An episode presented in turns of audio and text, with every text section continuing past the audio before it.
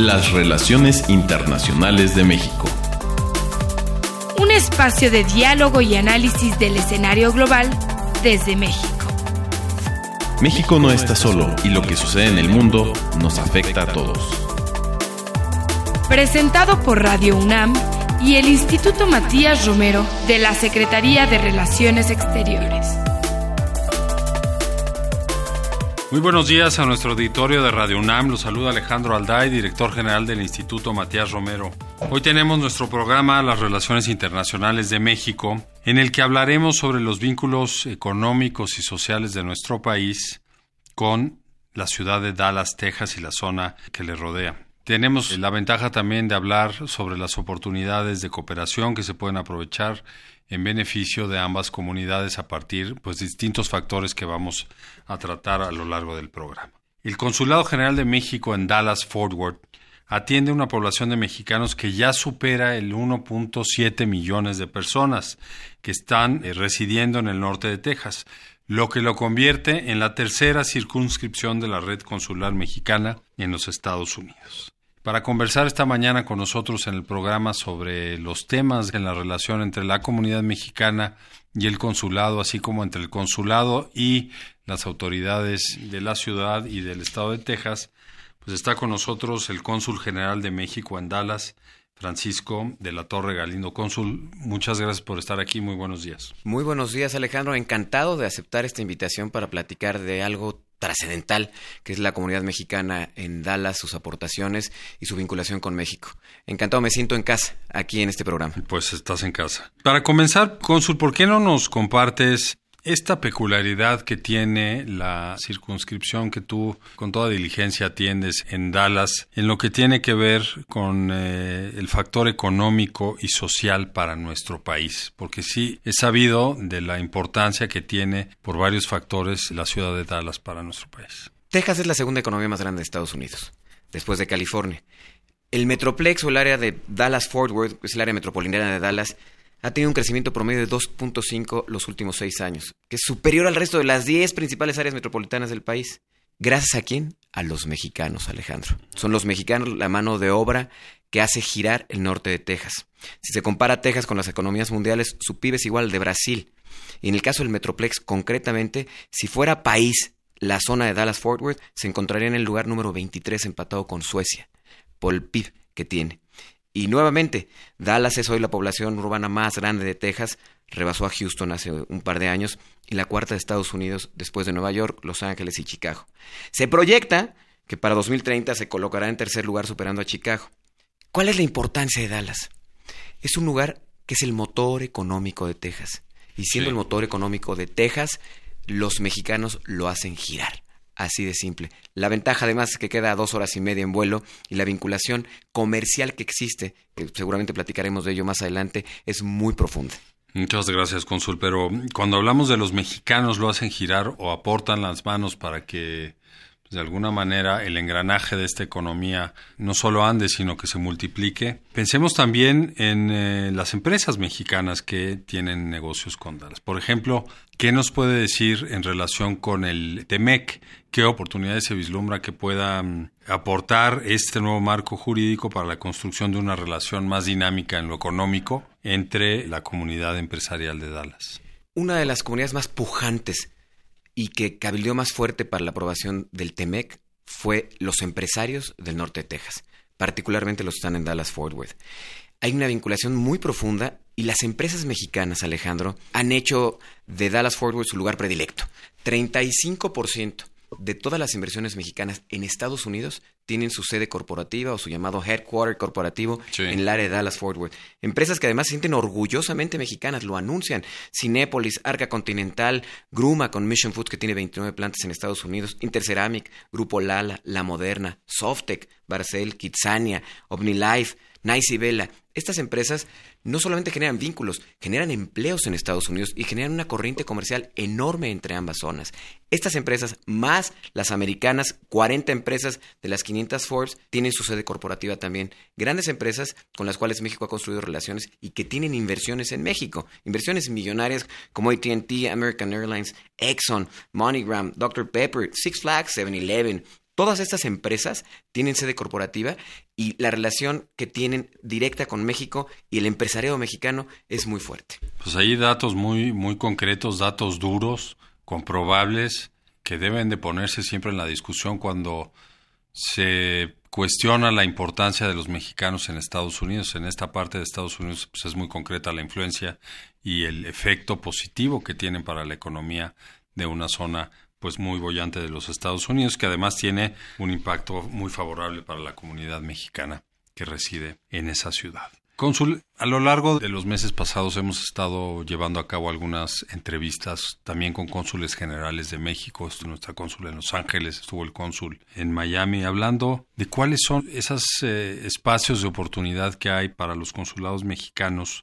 en cuanto obviamente a la atención a la comunidad, pero también en los espacios y las oportunidades que hay para que a través de esa interacción con la comunidad puedan pues reafirmar este impacto positivo que tienen en la cultura, en eh, la educación, en la economía, en, en una serie de factores en los Estados Unidos. ¿Cuál es la peculiaridad de la comunidad mexicana que reside en la zona a la que tienes a tu responsabilidad? La pregunta es muy pertinente. Porque la población es muy grande. Sí, pregunta pertinente y oportuna. Y lo ejemplifico con algo que salió en las noticias. Se está construyendo un nuevo estadio del equipo de béisbol que se llama Rangers de Texas. Hubo 10.000 trabajadores. De los 10.000 trabajadores, 75% eran hispanos. Y de ese 100% de hispanos, 90% mexicanos. Lo que vimos en el periódico fue el agradecimiento a estos mexicanos que son exitosos en su oficio y que gracias a ellos se construye el estadio de manera rápida, de manera eficiente y algo que impacta mucho en Estados Unidos son los deportes. Y el hecho de que este estadio, que va a ser, como dicen en Estados Unidos, state of the art, sea construido por manos mexicanas y sobre todo que se reconozca esta contribución, es un ejemplo de lo que hacen los mexicanos allá. Nos gusta decir mucho que cuando México manda su gente, manda lo mejor. Eso es lo que nosotros creemos y lo vemos constantemente en todos los niveles. Es decir, aquí estamos hablando de personas en la industria de la construcción, pero igual tenemos doctores, igual tenemos empresarios, igual tenemos eh, científicos, académicos, en todos los niveles hay mexicanos destacando en Dallas. En primer lugar es muy buen dato y en segundo el, el, hecho de que se les haya reconocido no deja de ser paradójico en un estado como Texas que en repetidas ocasiones ha tratado de implementar medidas aprobadas por el Senado de ese estado, pues que tienen un corte antimigrante, ¿no? Y antimigrante de origen hispano. Esto es claro también. Es también pertinente lo que estás comentando por lo siguiente. Nosotros cubrimos 121 condados de 254 y en las zonas urbanas hay un profundo reconocimiento a las aportaciones de la comunidad mexicana. Entre más te alejas de las zonas urbanas del norte de Texas, es más difícil y más compleja la relación con la comunidad mexicana. Tenemos lugares que nos quedan y donde llevamos el esfuerzo de los consulados sobre ruedas y móviles que quedan a siete horas en carro. En estas zonas es mucho más compleja la relación y tenemos que estar presentes nosotros para poder apoyar a la comunidad, que no es tan visible. Cónsul, cuando hablamos de estos lugares más alejados en los que se presentan mayores riesgos para ellos por una serie de medidas me parece que ya en general se conocen anti-inmigrante y con un énfasis en, en el origen eh, hispano, latinoamericano e incluso mexicano. ¿Cuáles serían, en su opinión, los retos que tienen bajo su jurisdicción la comunidad mexicana y qué tipo de labor de protección es la que caracteriza al consulado bajo su, bajo su responsabilidad? Entre mayores las medidas anti-inmigrantes, mayor el ejercicio de protección de los derechos de los mexicanos en el área del norte de Texas. Y es un esfuerzo que repetimos y replicamos todos los consulados de México en Estados Unidos. El primer reto es, particularmente en el área que nos corresponde a nosotros, es la distancia. Llevar servicios a zonas alejadas es muy complejo. La gente no se puede trasladar, ya sea porque no tiene los medios o porque le da miedo trasladarse. Entonces lo que tenemos que hacer es creativos para llevar estos servicios consulares a las áreas más lejanas y menos urbanas, mucho más rurales de la, de la circunscripción consular. Es el primer reto. Otro reto importante es cómo ayudamos a visibilizar las contribuciones de los mexicanos en una retórica antiinmigrante, particularmente en zonas no urbanas, donde se maneja que el mexicano que va no está contribuyendo.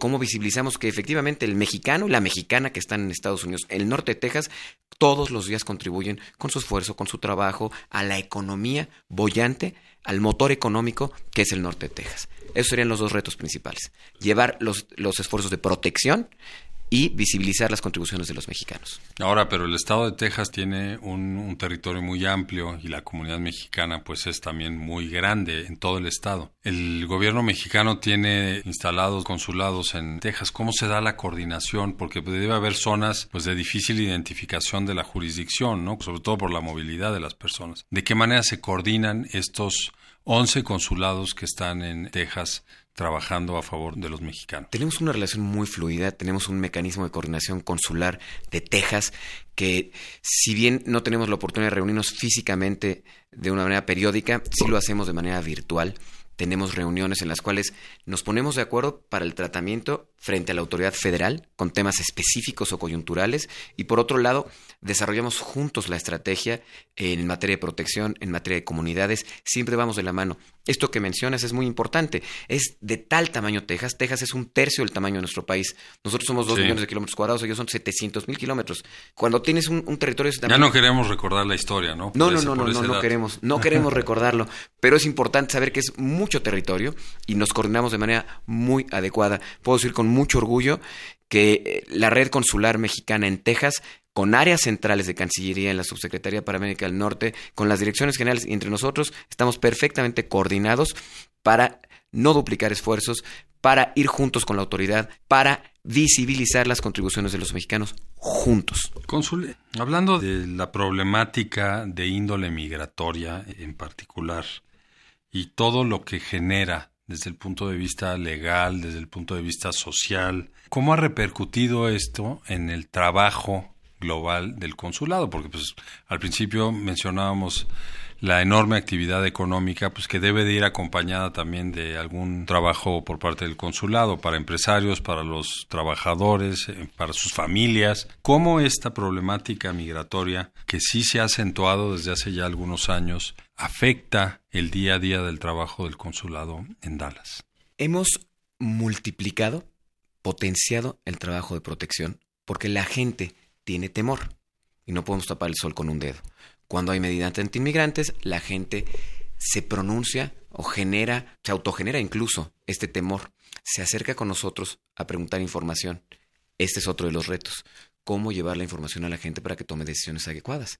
A nosotros nos ha tocado ver de manera muy dramática el incremento de solicitudes de información y protección por parte de la comunidad, desbordados, tanto en la sede como con aliados, y hemos tenido que también multiplicar los aliados que tenemos en materia de protección. Esto quiere decir los abogados, las organizaciones no gubernamentales y particularmente aquellas dedicadas a migración que nos ayudan a satisfacer la demanda que tenemos creciente de servicios de diagnósticos migratorios, de servicios legales, de representación jurídica para los mexicanos en la zona. ¿Se ha pensado, por ejemplo, para acotar esta gran demanda en utilizar herramientas tecnológicas para que la comunidad pueda tener desde donde sea información por parte del consulado que le sea de fácil acceso, que sea útil, que sea completa, de manera que también, pues a través de una medida puesta en marcha por el gobierno mexicano,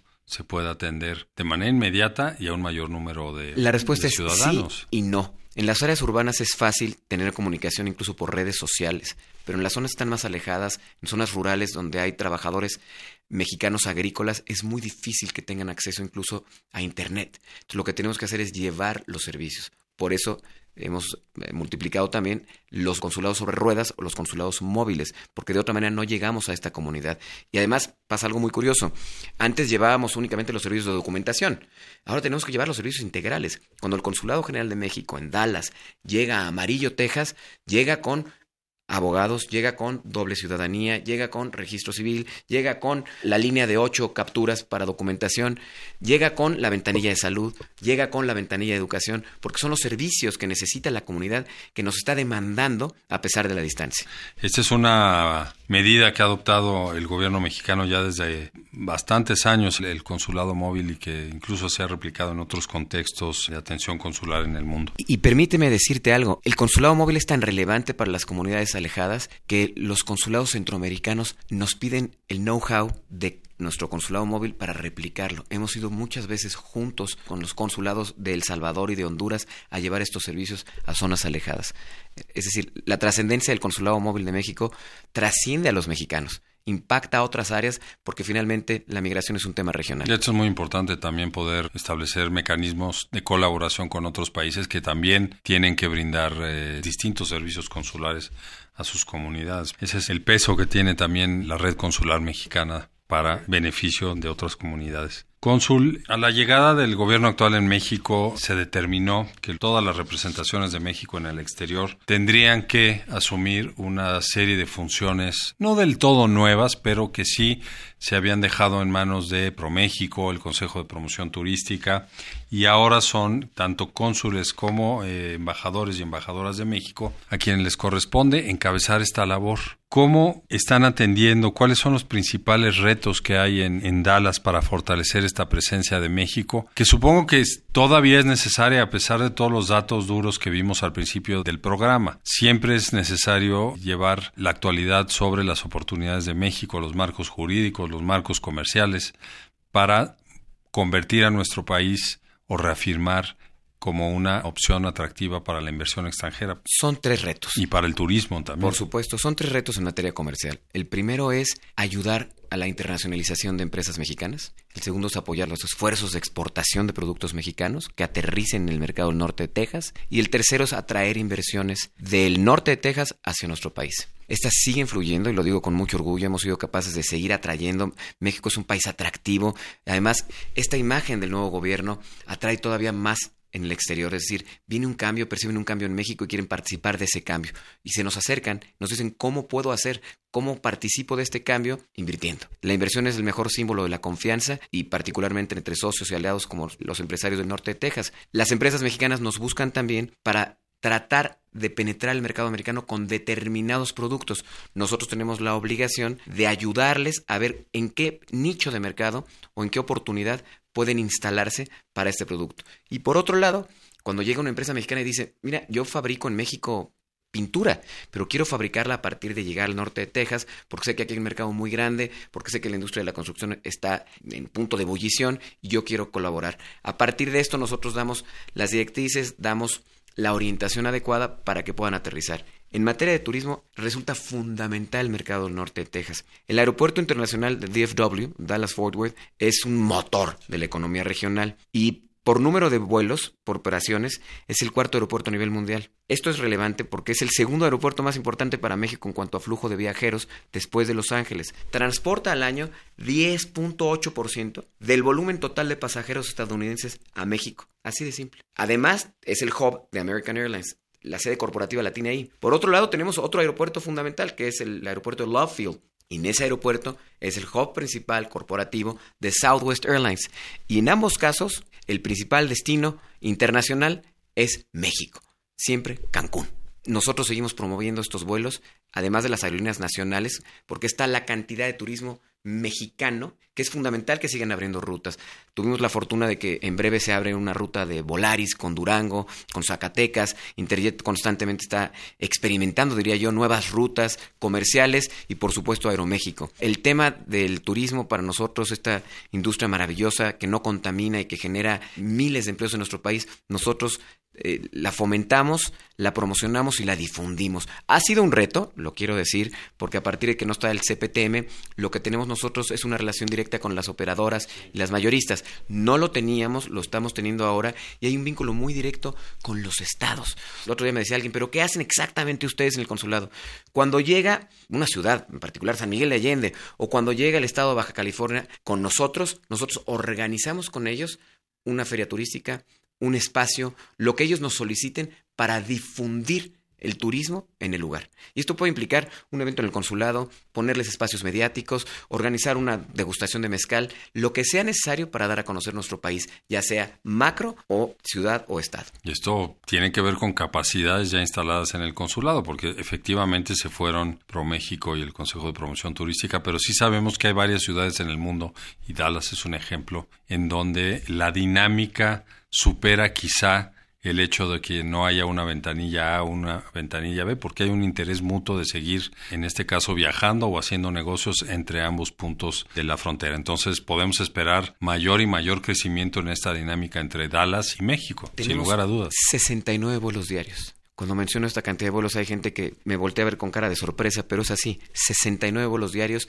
entre Dallas Fort Worth y México. Y van increciendo, porque así es la dinámica comercial, la dinámica social la dinámica migratoria entre ambos lugares. Y una parte que también tiene que ver con las nuevas funciones que tiene que llevar a cabo la Cancillería o el Servicio Exterior mexicano, que tampoco son del todo nuevas, radica en la promoción cultural de México, una promoción cultural que se ha explicado en otros extremos, cómo se lleva a cabo desde un consulado con enorme población de mexicanos residiendo ahí la parte cultural porque no es fácil promover a México cuando hay ahí millones de embajadores mexicanos que todos los días representan a México, todos los días aportan algo ya a la cultura de esa zona de los Estados Unidos. Pero desde el consulado, ¿qué acciones, qué estrategias se llevan a cabo con museos o con algunas otras entidades del gobierno, de los gobiernos, del Estado de la ciudad, para llevar a cabo esta promoción que quiere hacer el gobierno mexicano del país? Hay dos niveles de promoción cultural. El primer nivel, y te diría que estamos dando una gran prioridad, es la cultura comunitaria. Hace un tiempo pensamos en el consulado que no teníamos que abrir las puertas solamente para los grandes artistas en la galería del consulado y abrimos las puertas a los artistas mexicanos que viven en la comunidad en Dallas Fort Worth. Tuvimos ya dos exposiciones colectivas donde la gente, los mexicanos que son artistas en la zona, están enseñando, presumiendo diría yo, los trabajos artísticos, desde un escritor hasta un muralista. Hace menos de un mes tuvimos la apertura de un mural de un artista nacido en Estados Unidos de padres mexicanos en el área de registro civil, donde representa en una pared de tres metros por seis metros, lo que representa para él la binacionalidad y la doble ciudadanía, para inspirar incluso a la gente que visita el consulado. Esto es un nivel la cultura comunitaria. Por otro lado, tenemos el reto de seguir impulsando este soft power mexicano que nos permite ser una potencia cultural en donde nos paremos en el mundo, pero en este caso concreto en, en, el norte de Texas. Tenemos antecedentes muy positivos. Uno de ellos es Eduardo Mata, ha sido uno de los grandes directores de orquesta mexicanos y él sacó de las penumbras a la Orquesta Sinfónica de Dallas y siguiendo un referente cultural. El director del Museo de Arte de Dallas es mexicano, era el director del MUNAL, y ahora dirige los destinos de uno de los museos más importantes de Dallas, nos ponemos de acuerdo para promover la cultura mexicana. Hay muchas galerías muy interesadas, privadas, en difundir arte mexicano. Y con arte mexicano también estoy hablando en dos niveles. Tenemos el nivel clásico, donde hace dos años tuvimos el récord mundial de personas disfrazadas de Frida Kahlo. Fue un evento muy divertido. Estuvo un certificador del Guinness Records contando a todas las Fridas y todos los Fridos que estaban en Dallas. El consulado, por supuesto, como promotor principal, junto con el museo. Digamos, esta es una línea de promoción cultural muy tradicional. Por otro lado, tenemos los nuevos artistas, las nuevas tendencias que nosotros también ayudamos. Cuando llega algún artista, alguna galería, nosotros estamos presentes. Algunos llegan con el patrocinio y apoyo del gobierno mexicano, otros no pero invariablemente el apoyo del consulado está para ellos, lo que necesiten, ya sea porque requieren de un espacio, ya sea porque requieren de los medios o requieren la promoción para el arte que traen. Y reitero, esto va desde una película mexicana y traigo un ejemplo muy concreto ahorita en la cabeza. Gloria Te Deum es una película, la ópera prima de una mexicana que crece en Dallas y ahora ya está en el circuito cultural en Estados Unidos, en los principales festivales en Estados Unidos. Y tuvimos la fortuna, a partir del Consulado General de México en Dallas, de vincular a la productora y particularmente a la directora mexicana con diversos consulados de México en Estados Unidos. Ella ha estado rotando en diversos consulados y diversos festivales a partir del contacto que nosotros le damos y el puente que le generamos con otros consulados de México. Pues es muy impresionante la situación en la que se encuentra Dallas con respecto a México. ¿Qué otros retos tienen en el consulado? Porque todo esto es una gran oportunidad, sin lugar a dudas, pero ¿hay algo más que nos quieras compartir sobre esta gran responsabilidad para todos estos temas en la gestión que llevas a cabo como cónsul general de México en Dallas? Sí, sí hay más retos y gracias por el espacio para mencionarlo. Hay un tema fundamental que es cómo proveemos herramientas a la comunidad mexicana para que se integre funcionalmente al lugar donde ahora está residiendo y al mismo tiempo tenga una vinculación con nuestro país. Esto hacemos a través de los temas comunitarios. Los temas comunitarios referido a salud, porque no todos ellos conocen el tema de los seguros ni cómo funciona el sistema en Estados Unidos. Para eso tenemos una ventanilla Las de salud. ventanillas de salud. Son fundamentales. El año pasado tuvimos 70 mil personas que visitaron el Consulado de México pidiendo una referencia médica o buscando una solución médica a algún problema de salud que tenían. 70 mil personas pueden parecer pocas en un millón setecientos mil, pero es mucha gente la que requiere esto. Igual la ventanilla de asesoría financiera, que este dato es lapidario. En Estados Unidos, solo 4 de cada 10 mexicanos tiene cuenta de banco. Voy a decirlo de manera muy coloquial, la burra no era arisca. La hicieron, nosotros llevamos nuestra cultura a Estados Unidos y muchas veces no tenemos conocimiento pleno de la cultura bancaria o del, vamos a llamarlo, el mainstream financiero. Entonces, lo que nosotros hacemos es explicarle a la gente cómo puede entrar al mainstream financiero, cómo puede abrir una cuenta de banco. Tienen incluso a veces temor de acercarse a abrir una cuenta de banco porque creen que los bancos no van a abrirles una cuenta. Les explicamos cómo con la matrícula consular los bancos necesitan y quieren tener el negocio de 1.700.000 personas. Cuando yo llegué a Dallas hace unos años, eh, salió una nota en televisión muy famosa de una señora que estaba siendo muy exitosa vendiendo tamales. Era la nota. La señora de los tamales es muy exitosa, es increíble la señora de los tamales, es un ejemplo la señora de los tamales. Unos meses después, esta exitosa microempresaria terminó teniendo problemas legales muy fuertes, incluso de tipo cárcel. La pregunta es ¿por qué? Porque la- Fiscales. nuestra señora empresaria nadie le explicó que había temas de seguridad social, temas fiscales, temas de sanidad y todo esto nosotros a través de la ventanilla de asesoría financiera le explicamos a la gente que pretende emprender un negocio y ha resultado una pequeña incubadora de los negocios de los mexicanos. Dato fundamental, el sector más emprendedor en Estados Unidos son los hispanos, pero dentro de los hispanos son las mujeres. Las mujeres hispanas son el sector más emprendedor en todo Estados Unidos. Y la fortuna, el reto y el privilegio de cómo llevar esta información a ellos resulta esencial. Pues ahí está un tema que es muy importante, no solo en Estados Unidos, también en México. El nivel de bancarización sigue siendo bajo comparado con estándares internacionales. Entonces, pues qué bueno que nos dejas este mensaje que pues debe interpretarse en favor de la bancarización de todos para muchos fines, sobre todo el de seguridad. Cónsul, te queremos dar las gracias por haber estado esta mañana con nosotros en nuestro programa Las Relaciones Internacionales de México. Me sentí en casa, Alejandro. Muchas gracias. Creo que el programa de radio las relaciones internacionales de México ya es un clásico y me da mucho gusto estar aquí contigo. Bueno, pues agradecemos esta presencia y también queremos eh, dar las gracias a ustedes, a nuestro auditorio por su atención. Los invitamos, como siempre, a que nos escuchen el próximo martes a las 10:15 horas a través de Radio UNAM en el 860 de AM. Quiero agradecer la producción del programa que estuvo a cargo de Ana Teresa Sáenz, la realización de Jorge Escamilla y la operación técnica de Gilberto Díaz. Muy buenos días, se despide de ustedes Alejandro Alday desde el Instituto Matías Romero.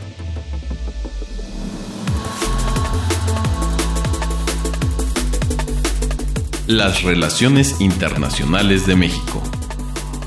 Un espacio de diálogo y análisis del escenario global desde México. Presentado por Radio UNAM y el Instituto Matías Romero de la Secretaría de Relaciones Exteriores.